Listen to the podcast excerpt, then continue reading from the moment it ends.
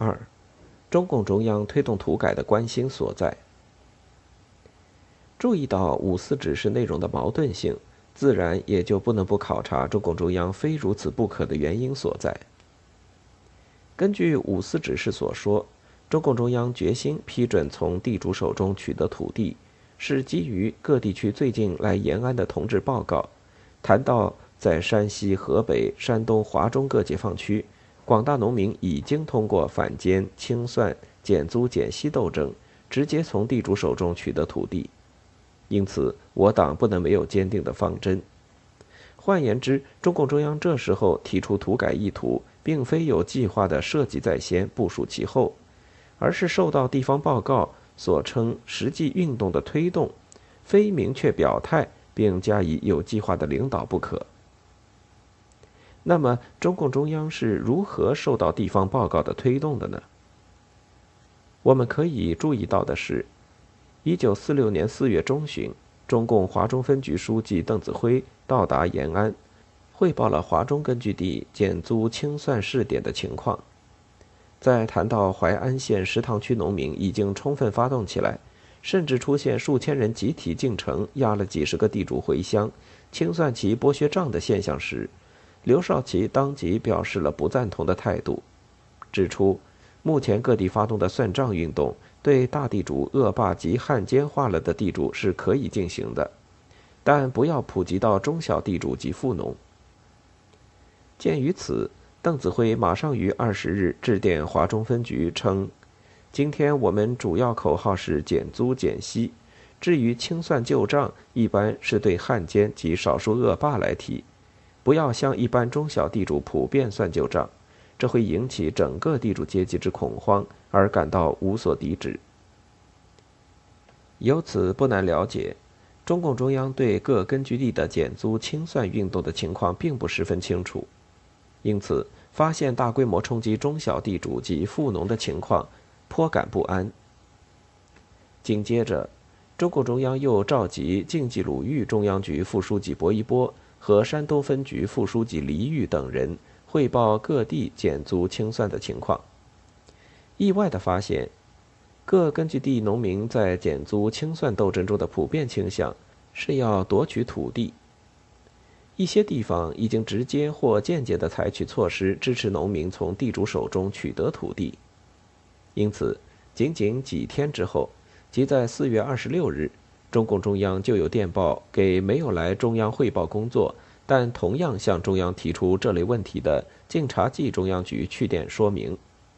现在山西、河北、山东、华中均有极广大群众在清算及减租斗争中直接解决土地问题，我党不能不拥护群众此种土地改革行动。现中央正召集各区负责同志讨论这一问题，邓子恢因此也不能不马上急电华中分局说明。华中目前群众发动应大胆放手，不应束手束脚，不要过早纠正过左，不要害怕改变土地关系。刘少奇及中共中央这种态度上的变化，再清楚不过的反映出中共领导人到四月下旬还不曾意识到土地问题已经成为必须解决的问题，更不曾想到过要用解决土地问题的办法来动员农民。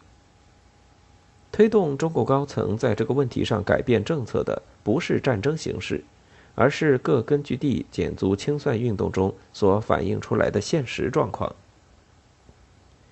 可以与此相映照的，还有经过各种年谱、传记和专著所透露出来的中共中央讨论通过五四指示时与会者的发言记录。关于中共中央讨论五四指示的会议记录。存在着时间上的不同解释，因为当年关于五四指示的会议记录未标明时间，且被误植于三月十五日另一次会议记录之中，因此任弼时年谱的编纂者认为，所谓五四指示的讨论会实际召开于一九四六年三月十五日，而毛泽东年谱、刘少奇年谱以及刘少奇传的编纂者。则否认三月十五日会议讨论过五四指示草案，坚持五四指示的讨论发生在五月四日当天。对此，金冲吉先生亦相信后者的看法是对的，但经书对这个存在明显歧义的时间问题未置一词，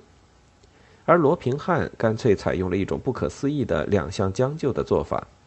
他在自己的书中把同一份会议记录肢解成两部分，一部分用来说明确有一个讨论土地改革问题的三月十五日会议，一部分说明还有一个讨论五四指示的五月四日会议。上述两种说法究竟何者更合乎事实呢？首先，三月十五日会议由刘少奇主持，刘开会时即讲明。今天的会议主要是讨论与东北情况有关的时局问题。会后发布了中央关于目前时局及对策的指示，指示当中仅简单谈到重视减租和生产的重要性，未见有讲土地改革方面的任何内容。其次，讨论土地改革部分的记录中明确讲到，方针做这样的决定，实行耕者有其田。文字还可以修改，这意味着与会者是在讨论某一含有土地改革内容的文件，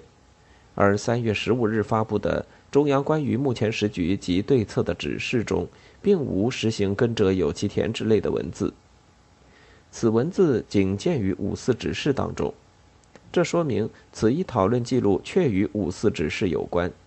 而以中共中央历来讨论文件之习惯。通常都是在会下主要领导人交换看法和轮流批改文件大致完成后，才拿到会上讨论。讨论后略作修改，即以讨论会召开时间作为文件发布的时间。说三月十五日讨论五四指示，迟至五十天之后才发文件，则不合情理。况且在此次有关土改问题的讨论发言记录中，也看不出存在重大争议的情况。在三月十五日至五月四日期间，也看不到任何进一步就此文件重要内容交换意见的过程性文件。唯一一件可以见到的可能与五次指示有关的过程性文件，已晚至三月三十一日，而且还是说刚刚起草了一个关于土地问题的指示。显然与三月十五日会议原始记录中所提到的文件无关。以上均可判断，目前保存的这一三月十五日会议记录中，有关土改问题讨论的记录部分，应该有被误植的可能。再查这部分记录中毛泽东、刘少奇发言的内容，于五月八日被中共中央以《毛泽东、刘少奇关于土地政策发言要点》发给各中央局，作为学习掌握五四指示的辅助学习文件的内容，几乎完全一致。这更显示，三月十五日会议记录中保存的有关土改问题的讨论记录，产生于三月十五日的可能性较小，而产生于五月四日的可能性较大。何况，刘少奇五月三日曾有信给朱德，说明有关土地问题的指示准备五月四日下午四时到枣园开会讨论。这说明五月四日当天确曾开会讨论通过了五四指示。相关的讨论记录理当是这一天的，而不大可能是三月十五日的。由于种种复杂的历史原因，中共档案的保存过程中存在这样或那样的问题，并不奇怪。奇怪的是，出现问题较多的情况，大部分发生在抗日战争爆发之前，且以电报误植者或两人以上记录时间标记不一者为多。不同时间的会议记录被合并起来的情况鲜有见到，而这一情况却发生在1946年，即中共中央在延安已平安度过九年时间，不存在任何足以干扰其日常工作及其规律性的因素。这也许就是任弼时年谱传记编写者不相信存在记录物质可能的最重要的一个原因吧。不论此一讨论发生在三月十五日还是五月四日，对笔者的讨论当不会发生多少妨碍。这是因为从会议记录所显示的发言内容看，与会者没有人从大战在即这个角度来谈论推动土地改革的必要性的问题。根据五月四日的会议记录，任弼时首先报告各地减租清算情况，说明各地群众利用清算的办法，迫使地主赔偿积欠。依减租减息的标准来看，这种运动是左了；依群众运动现在的标准来看，限于减租减息的办法是右了。现在党的面前的问题是，是否批准群众的这种运动，即用彻底的减租减息的名义，争取在今年内基本解决农民要求土地问题。康生发言肯定农民的做法，称。减租清算运动发展中的实际内容是农民要求土地，解决的方法一般理由都比较正大，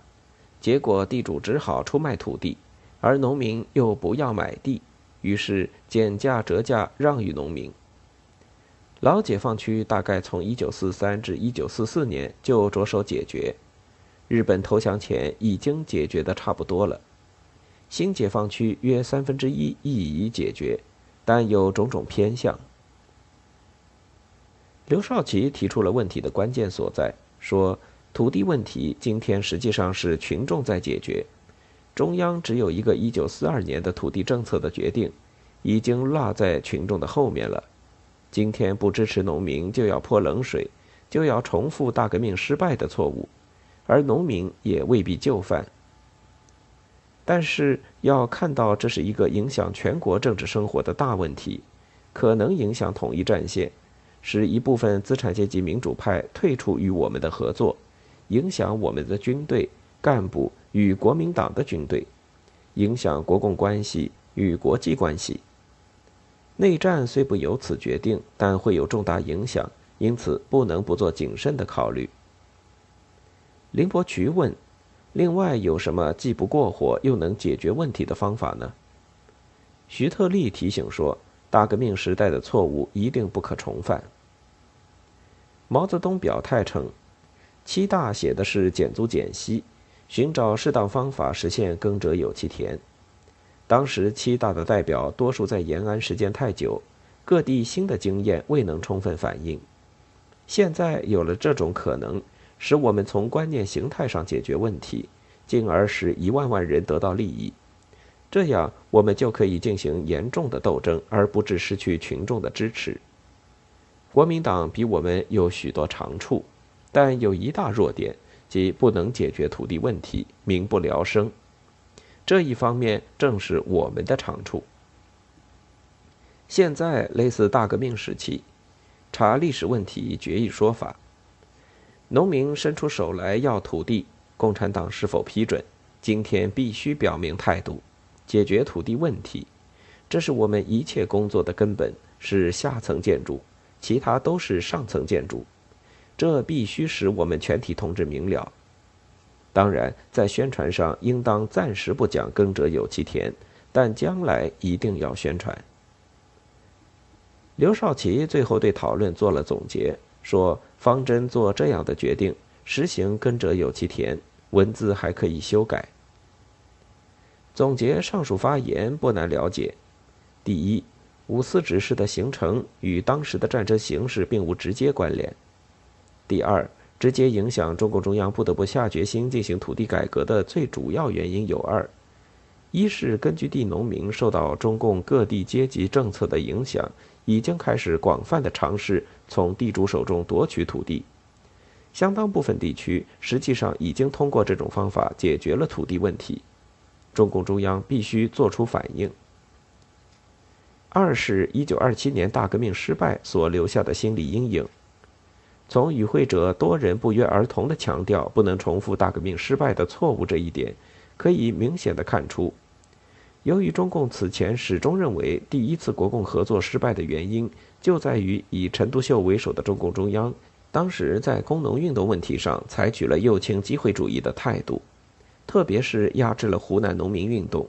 因此中共领导人这时不能不把是否支持根据地农民获得土地的要求视为可能再度影响其革命成败的关键性因素。由此可知。与其说中共中央1946年决心推动土地改革运动是为了应付国共全面战争的动员措施，倒不如说这是他在突如其来的农民运动面前基于其对1927年革命失败所总结的经验教训而采取的一种应变措施。